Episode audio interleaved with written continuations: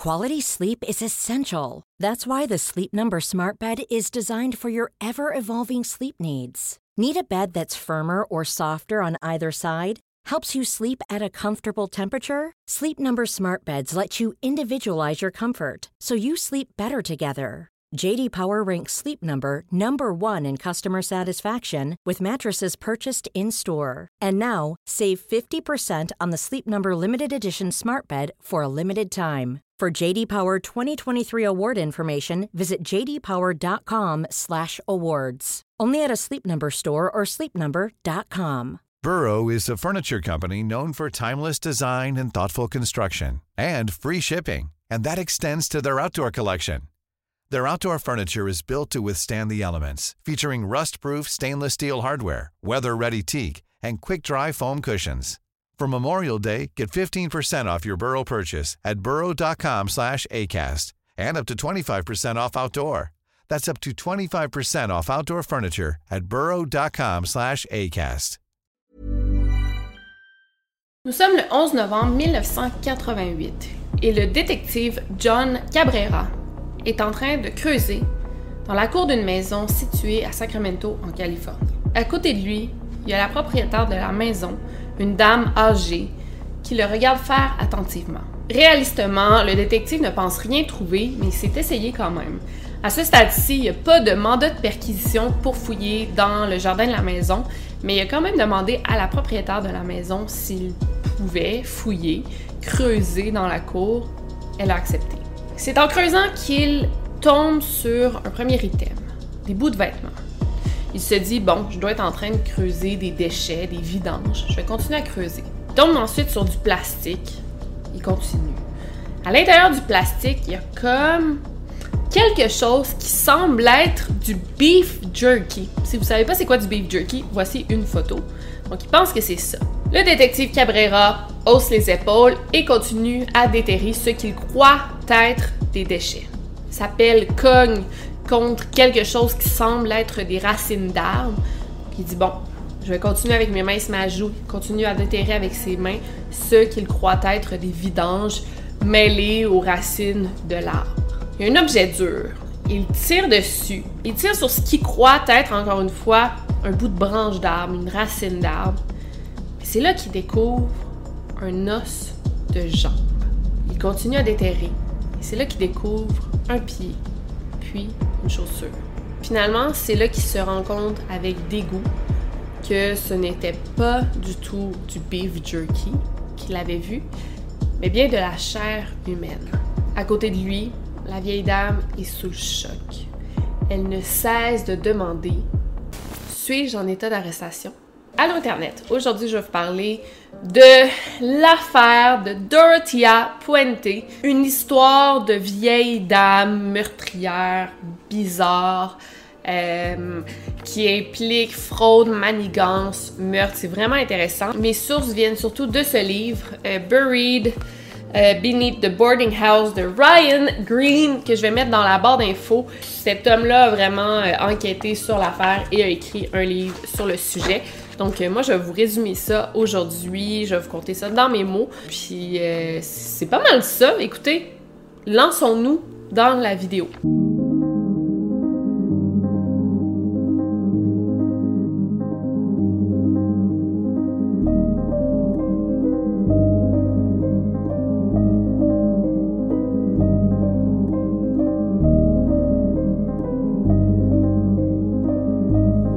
Podcast Over and Out.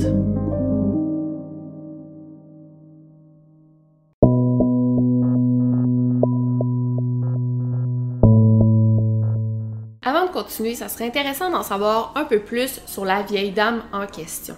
Qui est-elle et comment elle s'est retrouvée dans cette situation? On a eu vent des informations qui suivent beaucoup plus tard dans la vie de Dorothea, euh, puisqu'elle avait toujours menti sur son passé. Donc c'était difficile de démêler le vrai du faux. En fait, toute sa vie, elle avait dit avoir grandi au Mexique dans une très grosse famille de 18 enfants avec énormément de frères et de sœurs. Elle avait même appris l'espagnol pour qu'on croie à son mensonge encore plus.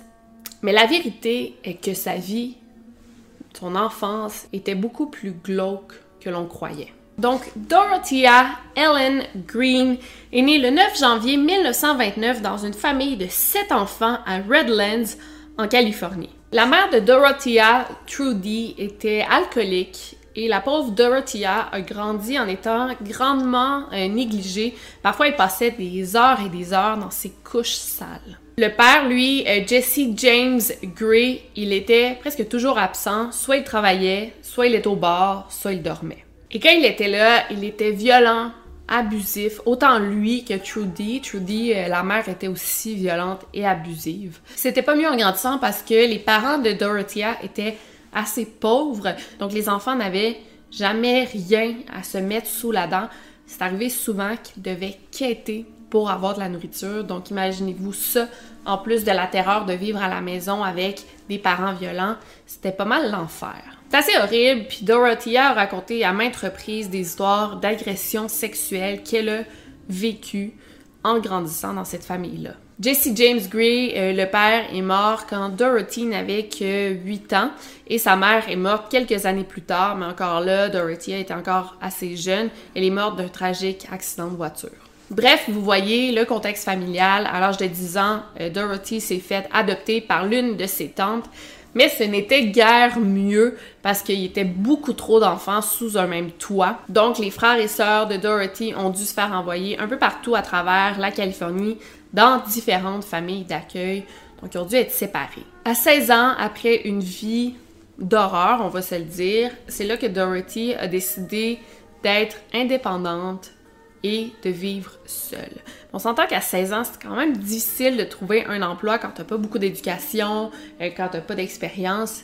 Donc c'est là que Dorothy s'est mise à se prostituer. C'est comme ça qu'elle a rencontré son premier mari, euh, Alex McFaul, un soldat de 22 ans avec qui elle aura deux enfants, dont un enfant qu'elle placera en adoption sans même en parler à son mari. La vie de femme mariée n'était pas du tout pour Dorothy, qui elle-même commencera à consommer beaucoup d'alcool et à négliger son enfant. Le couple s'est divorcé en 1948, trois ans après leur mariage, et Dorothy ne va plus jamais voir ni Alex ni son enfant, et plus tard, elle racontera aux gens que son premier mari est mort d'une crise cardiaque. Après le divorce, Dorothy va recommencer la prostitution, mais cette fois-ci, elle va trouver une genre de twist pour gagner encore plus d'argent. En fait, elle rencontre ses clients dans des bars à LA.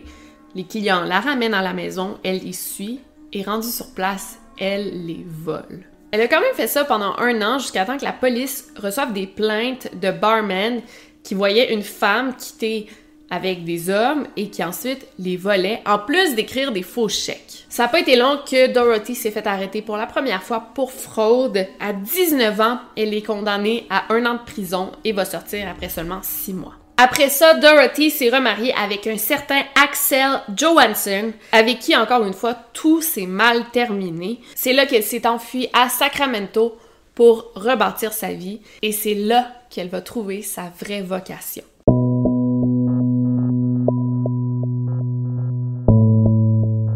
Alors que Dorothy est en prison, c'est elle qui aidait euh, les prisonniers, car elle était considérée comme une experte en santé. Elle se rappelait vraiment de chaque médicament et leurs fonctions, les informations. Elle se rappelait de tout ça par cœur. Et elle aidait les prisonniers en leur donnant des conseils. Donc en sortant de prison, elle s'est vite trouvé un emploi comme assistante infirmière alors qu'elle n'avait aucun cours dans le domaine. Mais elle s'est trouvé un emploi dans ce domaine euh, surtout dans des résidences euh, pour personnes âgées et pour personnes en situation d'handicap.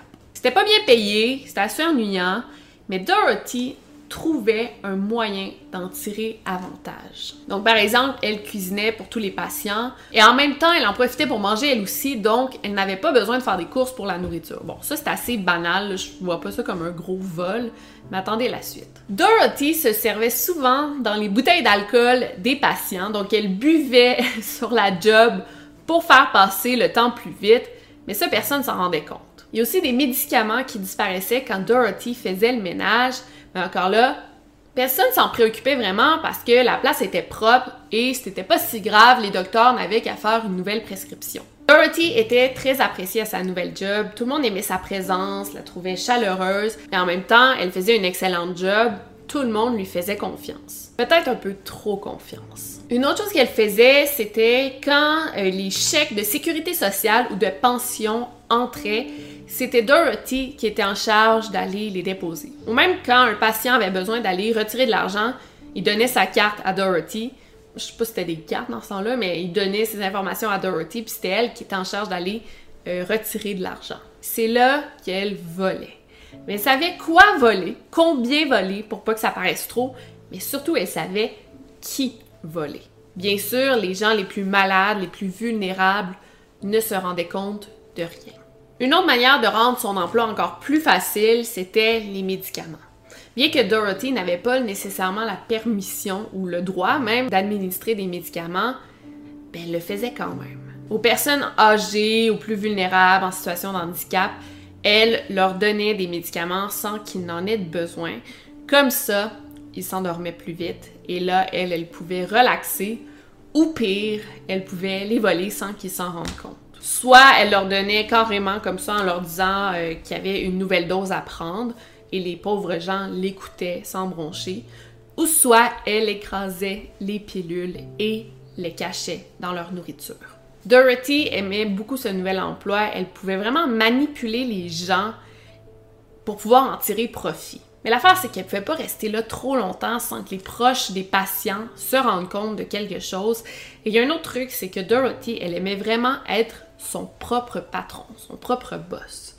C'est là qu'elle a eu l'idée d'ouvrir une pension d'accueil où elle-même s'occuperait de ses propres patients. C'est en 1966 que euh, la première pension a ouvert ses portes.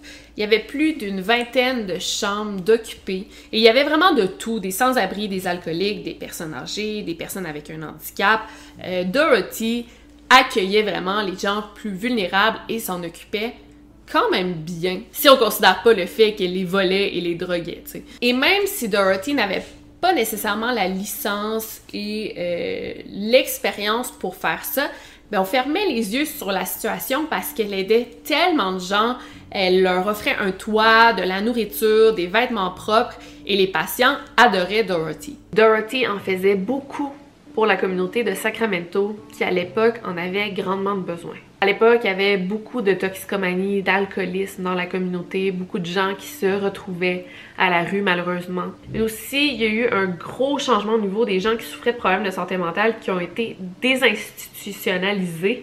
Euh, bref, il y a eu une montée de l'itinérance et c'était comme si l'arrivée de la pension de Dorothy tombait à point. Le plus fou, c'est qu'elle était grandement acclamée pour son travail, elle assistait à des banquets de la haute société de Sacramento. Elle était même la porte-parole pour la communauté hispanique du coin. Dorothy a même soupé avec des gens super importants comme Pat Brown, Ronald Reagan et sa première femme, et même Clint Eastwood. Et là, avec l'argent qu'elle continuait à voler de ses patients, ben Dorothy donnait beaucoup à des organismes de charité, ce qui la faisait sentir bien parce que Dorothy aimait beaucoup l'attention. Et bon, tous ces contacts, ces événements, ces vêtements chers lui donnaient l'image d'une femme, une bonne femme en qui on pouvait avoir confiance. Et pendant ce temps-là, elle continuait à encaisser les chèques de ses résistants. Et même si quelques-uns s'en rendaient compte et portaient plainte, ben c'est qui qu'on allait croire? La grande Dorothy, pointée, euh, connue dans le milieu de la haute société ou un, pauvre homme sans abri avec des problèmes de toxicomanie. Le pire dans tout ça, c'est qu'elle aimait quand même ses patients, elle passait du bon temps avec eux, euh, ils se faisaient souvent des, des soupers ensemble où il y avait du fun, puis les patients, ben, ils éprouvaient aussi une grande euh, gratitude, une grande affection envers Dorothy. Donc pourquoi elle insistait pour les voler? Un autre truc de fou qu'elle faisait, c'est qu'elle rencontrait des hommes, souvent plus âgés, qu'elle allait voler. Ou une autre tactique qu'elle avait, c'était de leur soutirer beaucoup d'informations, assez d'informations pour pouvoir effectuer un changement d'adresse et pouvoir collecter leur chèque de sécurité sociale et de pension. Donc, grâce à ça, grâce à toutes ces tactiques, ben, il ramassait une bonne quantité d'argent par mois. Mais bien vite, la fraude et le vol ne suffisaient plus à Dorothy qui en voulait toujours plus. C'est là qu'elle commencera à trouver une nouvelle technique pour soutirer le plus d'argent possible aux gens vulnérables. Le meurtre.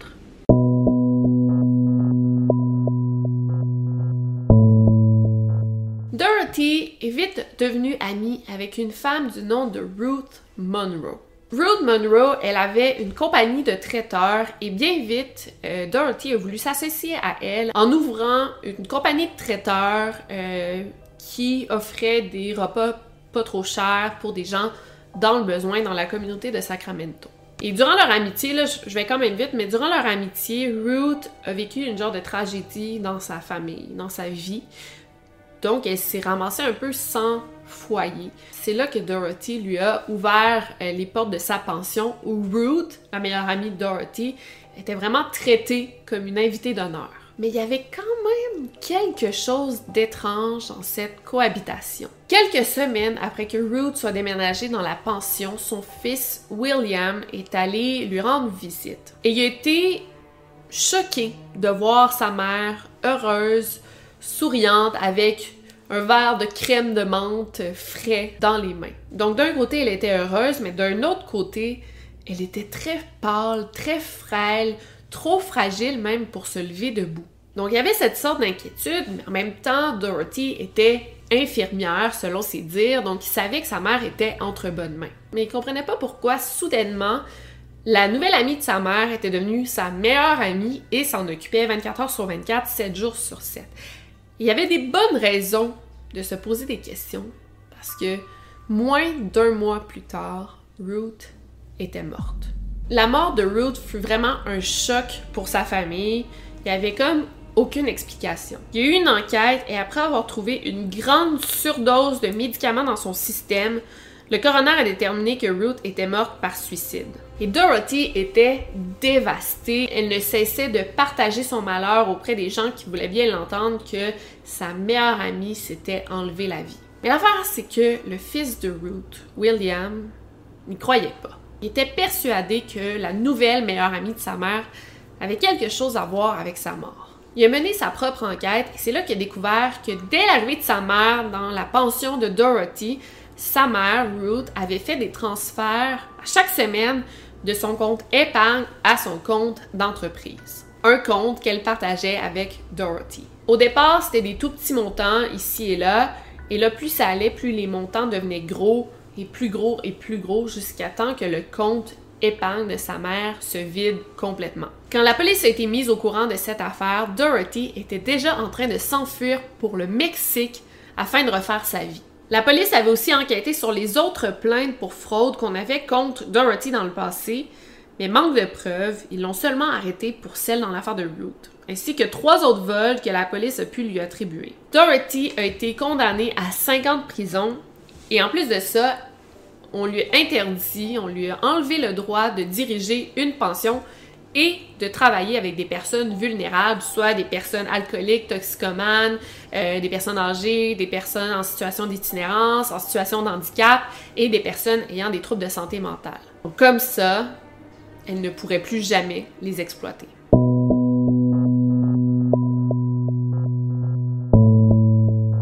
Dorothy est sortie de prison après seulement trois ans et dès sa sortie de prison, un homme l'attendait. Un certain Everson Gilmouth, un homme retraité, assez riche, de 70 ans de l'Oregon, avec qui elle communiquait pendant qu'elle était en prison. Ensemble, se sont ouverts un compte de banque commun où Everson a choisi délibérément de transférer tout son argent de pension qui était quand même significative. Et grâce à l'argent de c'est là qu'ils ont décidé de s'ouvrir une nouvelle pension, même s'ils n'avaient pas le droit, qui était quand même plus petite, mais c'était tout de même une pension. Ça n'a pas été long que ces anciens pensionnaires ont redéménagé chez Dorothy, car malgré tout ça, il la respectait et l'aimait quand même. Et tout ça, on s'entend que ça allait à l'encontre euh, des, des, règles de sa libération conditionnelle. Elle n'avait pas le droit de s'ouvrir de pension. Première chose qu'elle fait en sortant, elle s'ouvre une pension. Mais malgré tout ça, elle était très aimée très vite les toxicomanes, alcooliques, sans-abri se sont retrouvés un nouveau toit. La relation entre euh, Dorothy et euh, Everson n'a pas fait long feu parce que très vite, il s'est ramassé drogué par la personne qui l'aimait tant. Et tout comme Ruth, il en est mort. Là, bien sûr, euh, Dorothy ne pouvait pas prendre de chance de le déclarer mort à la police parce que elle prenait carrément le risque qu'on fasse une autopsie et qu'on découvre de quoi il est mort. Donc il s'est dit qu'en se débarrassant de son corps, personne ne se rendrait compte qu'il était mort, mais aussi elle pourrait toujours réclamer les chèques de pension. Même que Dorothy est allée jusqu'à continuer d'envoyer des lettres aux enfants de Everson afin qu'ils se doutent pas de la disparition de leur père. Et dans les lettres, Everson disait qu'il commençait à être malade, trop malade pour écrire, donc ce serait sa nouvelle femme, Dorothy, celle qui s'occupait de lui, qui leur écrirait à la place. C'était le plan parfait. Donc après sa mort, voici ce qu'elle a fait. Elle a enroulé Everson dans des draps, qu'elle a cou ensemble, puis l'a inséré dans un sac de plastique qu'elle a bien refermé. Mais là, fallait qu'elle déplace assez vite le corps, elle ne pouvait pas le laisser dans sa chambre parce qu'elle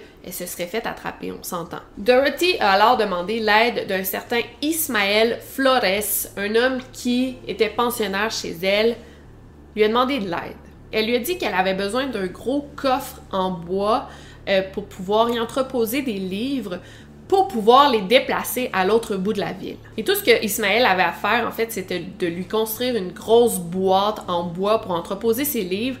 Et en échange, elle lui a donné un gros pick-up rouge. Et c'était le meilleur deal, on s'entend. C'est un bel échange, mais c'était peut-être un peu trop beau pour être vrai. Donc la boîte a été livrée à Dorothy, puis quelques heures plus tard, elle était déjà pleine et très très lourde, et Dorothy l'avait déjà clouée pour pas que les livres tombent. Donc ensemble, ils ont descendu la boîte très très lourde et l'ont placée dans le pick-up. Puis je sais pas si vous comprenez, il n'y a pas de livre dans cette boîte-là. Il y a bien sûr le corps de son ex-mari Everson. De là, ils ont conduit quelques temps, quelques kilomètres, puis à un moment, Dorothy a demandé à Ismaël de s'arrêter sur le bord de la route qui était près d'une rivière. Elle a soudainement décidé qu'il n'y avait rien dans la boîte qui avait assez de valeur pour qu'on le transporte à l'autre bout de la ville et Dorothy a soudainement décidé de s'en débarrasser. À deux, ils ont sorti la lourde boîte du coffre, puis l'ont jetée dans la rivière. À aucun moment, Ismaël s'est rendu compte qu'il venait de se débarrasser du corps de l'ex-mari de Dorothy. Quelques mois plus tard, le corps de Everson Gilmouth a été découvert par un homme qui pêchait dans la rivière.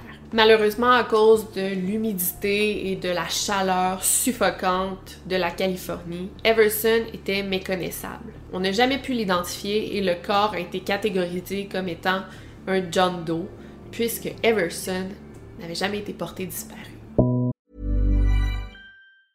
Quality sleep is essential. That's why the Sleep Number Smart Bed is designed for your ever evolving sleep needs. Need a bed that's firmer or softer on either side? Helps you sleep at a comfortable temperature? Sleep Number Smart Beds let you individualize your comfort so you sleep better together. JD Power ranks Sleep Number number 1 in customer satisfaction with mattresses purchased in-store. And now, save 50% on the Sleep Number limited edition Smart Bed for a limited time. For JD Power 2023 award information, visit jdpower.com/awards. Only at a Sleep Number store or sleepnumber.com. Burrow's furniture is built for the way you live.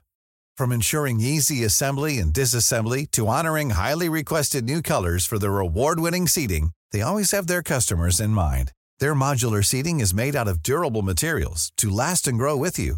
And with Burrow, you always get fast, free shipping. Get up to 60% off during Burrow's Memorial Day sale at burrow.com slash ACAST. That's burrow.com slash ACAST. burrow.com slash ACAST.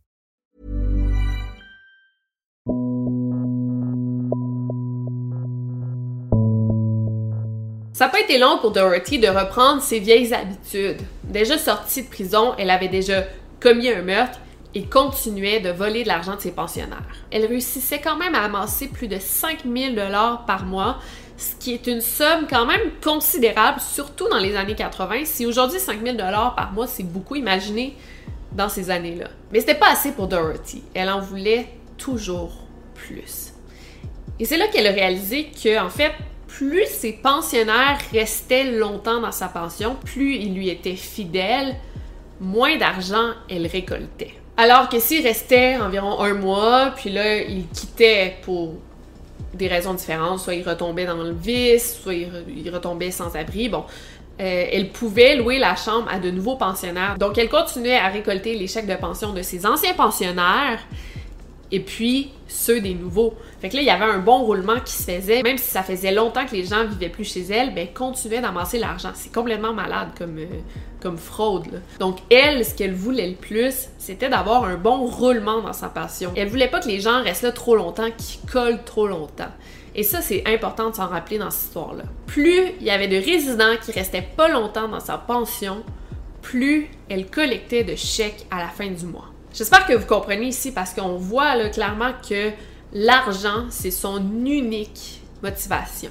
Par exemple, un truc qu'elle faisait qui est assez incroyable, c'est qu'elle donnait de l'argent de poche aux alcooliques et aux toxicomanes. Donc, ce qu'elle faisait, c'est qu'elle leur donnait carrément de l'argent pour continuer à les droguer ou puis elle les espionnait. Et là, dès qu'ils retombaient dans le vice, elle appelait la police pour les dénoncer. Donc souvent, ces gens-là étaient en sorte de probation, libération conditionnelle. Donc la police venait les chercher, les renvoyait en prison, et eux, ils n'étaient pas au courant qu'il y avait quand même des chèques de sécurité sociale, des chèques de pension qui continuaient à rentrer. Dorothy empochait ces chèques-là et pouvait louer les chambres à de nouveaux résidents. C'est quand même intense, on s'entend. Mais ce petit truc-là, oui, c'est quand même intelligent, mais ça pouvait pas marcher pour tout le monde parce que c'était pas toutes des alcooliques ou des toxicomanes. Il y avait plusieurs personnes avec des problèmes de santé mentale, des personnes âgées, des personnes avec un certain handicap. Fait que ce truc-là, ça marchait pas tout le temps. Fait qu'il fallait vraiment qu'elle soit euh, créative pour trouver un moyen d'assurer, encore là, un bon roulement dans sa pension.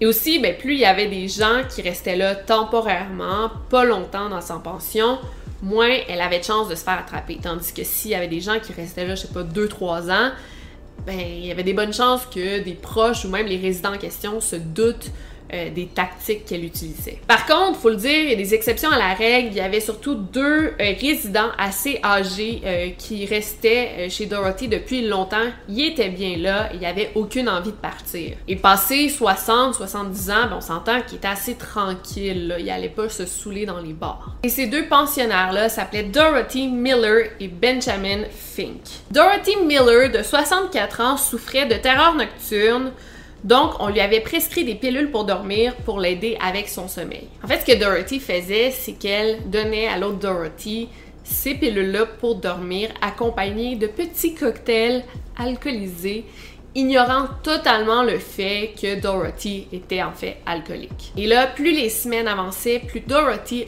augmentait la dose de médicaments jusqu'à temps qu'elle soit létale. Elle a fait à peu près la même chose avec Benjamin, seulement que lui, elle cachait les médicaments dans sa nourriture et il y en avait une assez grande quantité pour pouvoir l'achever. Et comme ses autres victimes, Dorothy les a enroulés dans des draps pour ensuite les cacher dans des sacs de plastique. Et avec l'aide de son handyman nommé Chief, en qui elle pouvait avoir entièrement confiance, ils ont déplacé les corps pour les amener au jardin où ils les ont enterrés durant la nuit pour que personne s'en rende compte. Et au-dessus des corps, ils ont planté des fleurs. Et avec l'aide de Chief, c'était beaucoup plus facile pour Dorothy de mettre ses plans à exécution. Et plus les choses avançaient, plus vite les résidents disparaissaient. Elle était rendue à un stade qu'elle tuait tellement souvent et rapidement que là, elle avait la difficulté à re-remplir les chambres qui se vidaient tellement vite et là, elle pouvait pas assurer le bon roulement qu'elle voulait. Elle devait aller dans des bars et se promener dans des quartiers malfamés pour se trouver de nouveaux pensionnaires et finalement les tuer aussitôt à l'aide de tous les médicaments que Dorothy avait sous la main. On estime qu'en tout, Dorothy aurait tué entre 9 et 15 personnes avant qu'elle se fasse attraper. C'est énorme. Bien sûr, autant de personnes qui se font assassiner, ben ça laisse des traces. Il y a plusieurs personnes qui se plaignaient de mauvaises odeurs qui venaient de la pension de Dorothy. Et elle, à chaque fois, elle avait une raison pour excuser les mauvaises odeurs. Elle blâmait euh, l'engrais, euh, des rats qui mouraient sous le plancher, des problèmes de plomberie. Et ça, c'était suffisant pour calmer les voisins qui se posaient des questions. Mais c'était sûr que son scam mortel pouvait pas durer éternellement. Surtout qu'elle avait même fini par tuer son précieux acolyte,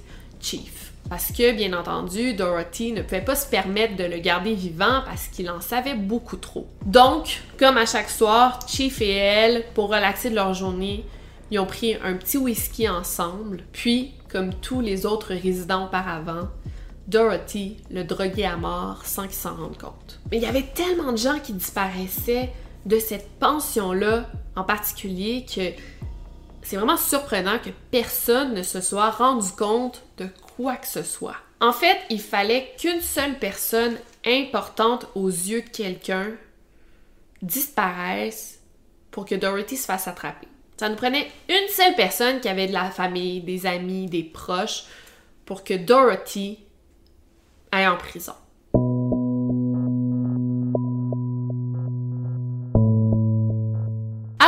Montoya, surnommé Bert, était un homme d'origine portoricaine qui était plutôt silencieux, réservé, qui parlait presque seulement espagnol. Il avait une déficience intellectuelle et en plus était schizophrène. C'était vraiment un bon monsieur qu'on appelait le Gentle Giant, donc le, géant gentil. Il était particulièrement aimé de sa travailleuse sociale, Judy, qui l'avait carrément pris sous son aile. Elle avait réussi à lui fournir une pièce d'identité avec photo et un numéro de sécurité sociale pour qu'il puisse avoir une assurance maladie et recevoir des chèques de sécurité sociale. Maintenant, la prochaine étape était pour Judy de trouver un toit à Bert.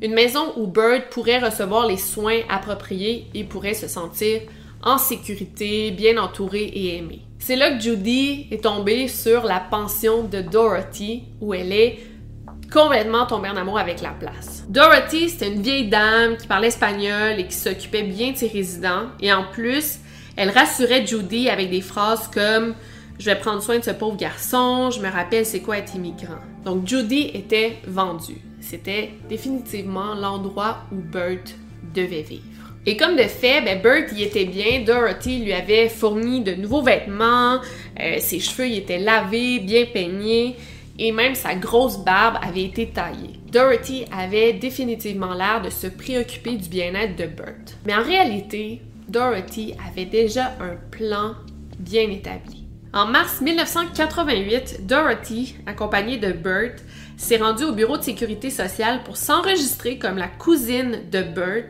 et a demandé à ce que tout son argent soit déposé directement dans son compte, car selon elle, il n'était pas capable de s'occuper de ses finances. Malgré tout ça, euh, les travailleurs sociaux continuaient à aller visiter Bert à la pension et tout semblait être sous contrôle. Bert avait une belle apparence, une bonne hygiène et il semblait être de bonne humeur. C'était un réel soulagement pour les travailleurs sociaux, sociales, euh, de constater que Bert avait maintenant un toit où il était bien, une bonne famille, il était bien entouré, puis tu sais, il avait plus vraiment à s'en préoccuper. En plus de ça, il avait un petit boulot dans lequel il était super bon. Il s'occupait du jardin, creusait des trous pour que Dorothy puisse planter des arbres. D'ailleurs, il avait creusé un vraiment gros trou puisque Dorothy attendait un arbre à pêche qui devait arriver d'ici peu. C'était en quelque sorte leur projet commun. Dorothy et lui avaient une vraiment bonne relation. Chaque soir, après le travail, elle l'invitait dans sa chambre et ensemble, ils écoutaient de la musique. Dorothy, de son côté, recevait tout de même des visites de son agent de libération conditionnelle parce que rappelez-vous que elle n'a pas le droit d'avoir de pension. Mais comme tout allait bien et Dorothy faisait tellement de bien dans sa communauté, ben on, oubliait ou on ignorait le fait qu'elle enfreignait les règles de sa libération conditionnelle et qu'au final, ben on voyait ça plus un mal pour un bien. Tu sais, Dorothy avait pas du tout une apparence menaçante. C'était une personne âgée, elle avait les cheveux blancs, il lui manquait des dents, elle était douce et sympathique. Mais il y a personne qui s'inquiétait. Il y a quand même eu des petits signes ici et là qui auraient dû sonner une cloche à quelque part. Par exemple, quand Bert a consulté l'infirmière, il s'est plaint d'un manque de force et d'une fatigue excessive et il a dit que selon lui, c'était parce qu'il travaillait trop, que Dorothy le faisait trop travailler. L'infirmière a trouvé ça étrange. Elle a insisté en posant plus de questions. Pourquoi il travaillait autant? Pourquoi il sentait qu'il avait plus de force? Et là, Bert a dit que Dorothy lui donnait des médicaments qu'il aimait pas. L'infirmière s'est inquiétée elle a appelé Dorothy pour qu'elle vienne chercher Bert immédiatement et c'est là qu'elle l'a questionné. Mais qu'est-ce que cette vieille dame donnait à ce pauvre homme qui le fatiguait autant? Dorothy, qui gardait toujours son sang-froid, a rassuré l'infirmière et comme Bert semblait l'aimer autant, eh bien l'infirmière l'a laissé partir. Grave erreur.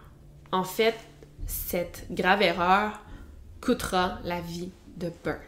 Le lendemain, l'arbre à pêche est enfin arrivé. On en parlait tellement avec impatience dans la pension, tu sais, Ah, enfin, on va avoir des bonnes pêches fraîches. tout le monde était super excité que tout le monde avait mis la main à la pâte pour planter l'arbre. Tout le monde, sauf Bert. Ce qui est plutôt étonnant parce que Bert, c'était lui qui était en charge du jardin, puis c'était lui qui avait aidé à creuser le trou de A à Z. Quand on a demandé à Dorothy où était Bert, pourquoi il était pas là, c'est là que la vieille dame s'est mise à pleurer. Bert l'avait quitté. Il s'était enfui durant la nuit. Hmm. C'est vraiment là que tout va changer dans l'histoire. Donc on se transporte au mois d'octobre, toujours en 1988. La travailleuse sociale, Judy, se présente à la maison. Elle cherche Bert. Ça fait quelques jours qu'elle n'a pas de nouvelles et là, elle commence réellement à s'inquiéter. En posant des questions à Dorothy, la vieille dame lui dit que Bert est au lit, il est malade, il dort, il vaut mieux pas le déranger. Là, Judy est quand même sceptique. Ça semble être un mensonge. En même temps, elle veut pas trop insister non plus. Elle décide de quitter et revenir plus tard. Elle téléphone quand même à l'autre travailleuse sociale qui s'occupe de Bert, Peggy, pour lui faire part de la situation. Les deux femmes trouvent ça quand même étrange. Elle rappelle quelques jours plus tard, mais l'excuse est la même. Bert est couché, il est malade. Peggy propose même à Dorothy d'amener Bert à l'hôpital. Si ça fait plusieurs jours qu'il est couché, il doit être quand même malade au point de l'amener à l'hôpital. Dorothy dit que non, qu'elle s'en occupe, que tout va bien. Finalement, quelques jours plus tard, Dorothy est rappelée. On insiste pour parler à Bert. Dorothy leur confie que Bert allait beaucoup mieux, mais qu'il avait quitté, qu'il n'était même plus en ville. Évidemment, Judy, super inquiète, elle se présente à la maison le lendemain. Dorothy avait inventé toute une histoire en disant que Bert était parti en vacances chez sa sœur et qu'il avait plus besoin qu'on le surveille. Encore une fois, toute cette affaire sentait mauvais. Dorothy semblait mentir et en plus, l'histoire qu'elle racontait n'avait aucun sens pour Judy qui connaissait bien Bert. Ça n'a pas été long qu'elle a appelé la police. C'est le détective John Cabrera qui s'est présenté sur les lieux en premier. En arrivant, il était étonné qu'on affirme que Dorothy, la responsable de la pension, était une menteuse parce que ça avait l'air tellement d'une bonne vieille Madame Sweet. Quand il est arrivé, elle était carrément assise à table avec tous ses pensionnaires. Il venait de souper et là, il jouait à des jeux de société. Tout le monde ensemble, ça riait, ça parlait. Il n'y a pas de problème ici qui se disait. Il a quand même décidé d'interviewer quelques résidents. Après tout, on parlait de la disparition d'un homme qui avait une déficience intellectuelle. Le premier homme à être interviewé était John Sharp. Selon lui, tout allait bien. Il a raconté la même histoire que Dorothy à propos de Bert, que selon lui, euh, Bert est allé au Mexique puis en Utah chez sa sœur. Même qu'un truc étrange que John Sharp faisait, c'était de dire haut et fort à quel point Dorothy c'était une bonne personne, qu'elle était généreuse, euh, qu'elle était complètement géniale, comme si on lui avait demandé de dire ça. Puis tranquillement, subtilement, il glissé une note au détective.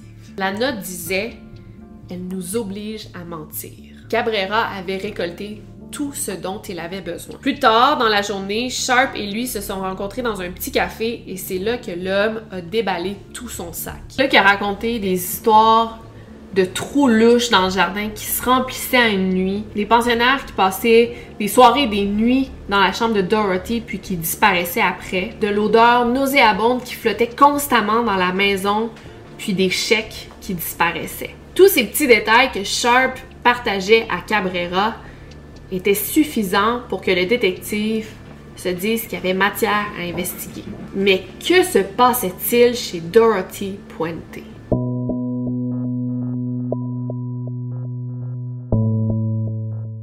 L'enquêteur avait une mission. Il voulait découvrir qu'est-ce qui se passait derrière les quatre murs de cette maison. Il a commencé par contacter l'agent de libération de Dorothy et a découvert qu'en effet, elle avait aucunement le droit de gérer une pension. Ça allait même contre les règles de sa libération, de sa probation. Juste avec ce qu'il venait d'apprendre, il y avait une raison suffisante pour se rendre chez Dorothy. Le 11 novembre 1988, Cabrera s'est rendu à la maison avec une pelle. Il n'y avait pas de mandat de perquisition ni rien, mais il s'est dit qu'il pouvait quand même essayer. Peut-être qu'en demandant la permission de pelleter à la propriétaire, elle allait lui donner.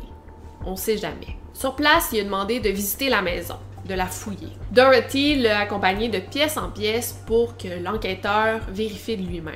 Tout paraissait normal, il se rappelle seulement qu'il y avait une odeur assez dégueulasse qui provenait de la chambre Dorothy. Et quand il lui a posé la question, elle a répondu qu'il y avait sûrement un mort dans le plancher. Cabrera n'était vraiment pas prêt à baisser les bras. Il se disait qu'il y avait sûrement quelque chose qui tournait pas rond dans cette situation-là. Il a donc demandé la permission à Dorothy de creuser dans le jardin. Parce qu'après tout, il y avait Bert qui était porté disparu et il se disait que peut-être qu'en creusant dans le jardin, il allait trouver des indices. Et ça, en disant ça Dorothy, qui était supposée aimer Bird par-dessus tout et qui était supposée être inquiète de sa disparition, ben, elle allait lui donner la permission de creuser. Fait qu'il s'est essayé. Et Dorothy aurait très bien pu refuser, c'était complètement dans son droit, puis en plus, elle avait tellement passé de temps sur son jardin que ça lui aurait donné une bonne raison de refuser, tu sais. Non, non, tu touches pas à mon jardin, mon homme, t'as même pas demandé de perquisition. Mais non, non seulement elle a accepté qu'il creuse dans son jardin, elle lui a même fourni une meilleure pelle pour creuser. Cabrera ne savait pas trop à quoi s'attendre, mais ça n'a pas été long qu'il l'a découvert. Des morceaux de vêtements, des bouts de plastique, une substance dure qui semblait du beef jerky. Et plus il creusait, plus il découvrait des choses. Et puis c'est là qu'il est tombé sur sa première preuve. Des ossements humains. Puis une jambe entière. Il y avait carrément un cadavre d'enterré dans le jardin. Cabrera, choqué, s'est retourné vers Dorothy avec horreur. Et la vieille dame, qui savait pas trop comment réagir, elle a seulement ouvert la bouche, comme pour feindre l'état de choc. Puis, elle a demandé si elle était en état d'arrestation. Le détective Cabrera voulait pas trop brusquer les choses parce que oui, il venait de découvrir un corps, mais ça voulait pas dire que la vieille dame l'avait tué. Il fallait définitivement qu'il organise son arrestation avant de passer à l'acte. Donc, il lui a répondu Mais bien sûr que non, vous n'êtes pas en état d'arrestation. Dorothy lui a donc demandé la permission d'aller euh, dans un petit café pas trop loin pour relaxer, décompresser de la nouvelle qu'elle venait euh, d'assister, la découverte d'un corps dans son jardin. L'enquêteur l'a laissé partir, il pouvait pas l'arrêter, il y avait aucune raison de l'arrêter à ce stade-ci. Et puis, ben lui aussi, il était en état de choc, il s'attendait tellement pas à trouver un corps cette journée-là. Rendu à l'hôtel, Dorothy s'est réservé un billet d'avion pour Los Angeles et puis elle s'est enfuie. Pendant ce temps-là, les autorités se sont rendues chez elle pour euh, commencer une enquête officielle. Il y a même le FBI qui s'est rendu sur place pour aider aux fouilles. On a découvert d'où venait la mauvaise odeur dans sa chambre en levant le tapis. On a découvert des fluides corporels et de la moisissure qui partaient de sa chambre et se rendaient jusqu'à son jardin. Dans le jardin, le corps déterré était celui de Leona Carpenter, de 78 ans. Et en tout, sept corps ont été retrouvés dans la cour. Je veux pas euh, trop entrer en détail euh, pour ce qui est de la fuite de Dorothy parce que là on entrerait dans un tout autre chapitre puis la vidéo est déjà assez longue. Mais la vieille dame a été recherchée par la police pendant plusieurs jours et a finalement été retrouvée et arrêtée. Elle a été chargée pour neuf meurtres en tout, son conjoint Everson Gilmouth ainsi que huit pensionnaires qui vivaient chez elle, dont Bert. Le procès a commencé le 9 février 1993 et durant son procès, des psychologues ont tenté d'expliquer ses comportements à cause de son enfance troublée et instable, ce qui aurait pu lui causer un stress post-traumatique et influencer sa capacité à prendre des décisions. Il y a 153 témoins qui ont été appelés à la barre. Ce fut un très gros procès qui a été énormément médiatisé. Après tout, c'est rare qu'on assiste à des procès comme ça Premièrement, on parle d'un tueur en série. Déjà là, c'est rare. Après ça, une femme, c'est encore plus rare. Et puis, ben, l'apparence et l'âge de la meurtrière rendaient les choses encore plus sordides. À l'âge de 64 ans, elle a été condamnée à la prison à vie sans possibilité de libération. Et quand on lui a donné sa sentence, elle a pu répondre qu'une seule chose je n'ai tué personne. En effet, elle a toujours maintenu son innocence, même quand elle était rendue en prison. Dorothy Puente est décédée le 27 septembre 2011 à l'âge de 82 ans. Elle est morte de cause naturelle. Donc voilà pour cette histoire, pour cette vidéo. Ça faisait longtemps qu'on me demandait de parler euh, de tueurs en série. Euh, je l'ai enfin faite. C'est pas mon sujet de prédilection. Moi, je suis plus dans les disparitions, les meurtres. Euh, mais cette histoire est définitivement sordide et intrigante. Puis je trouvais que ben, ça avait sa place sur ma chaîne. Sinon, ben, il y a un documentaire sur Netflix sur l'affaire. Euh, c'est The Worst Roommate Ever, je pense le titre. je l'ai écouté à moitié, là, puis c'était assez bon. sinon, ben, je vous recommande définitivement le livre que je vais mettre dans la barre d'infos. Donc voilà pour cette histoire. Euh, sinon, ben écoutez, euh, n'oubliez surtout pas de barrer vos portes, de pas faire confiance aux vieilles dames trop cute et euh, de garder l'œil vert. Over and out.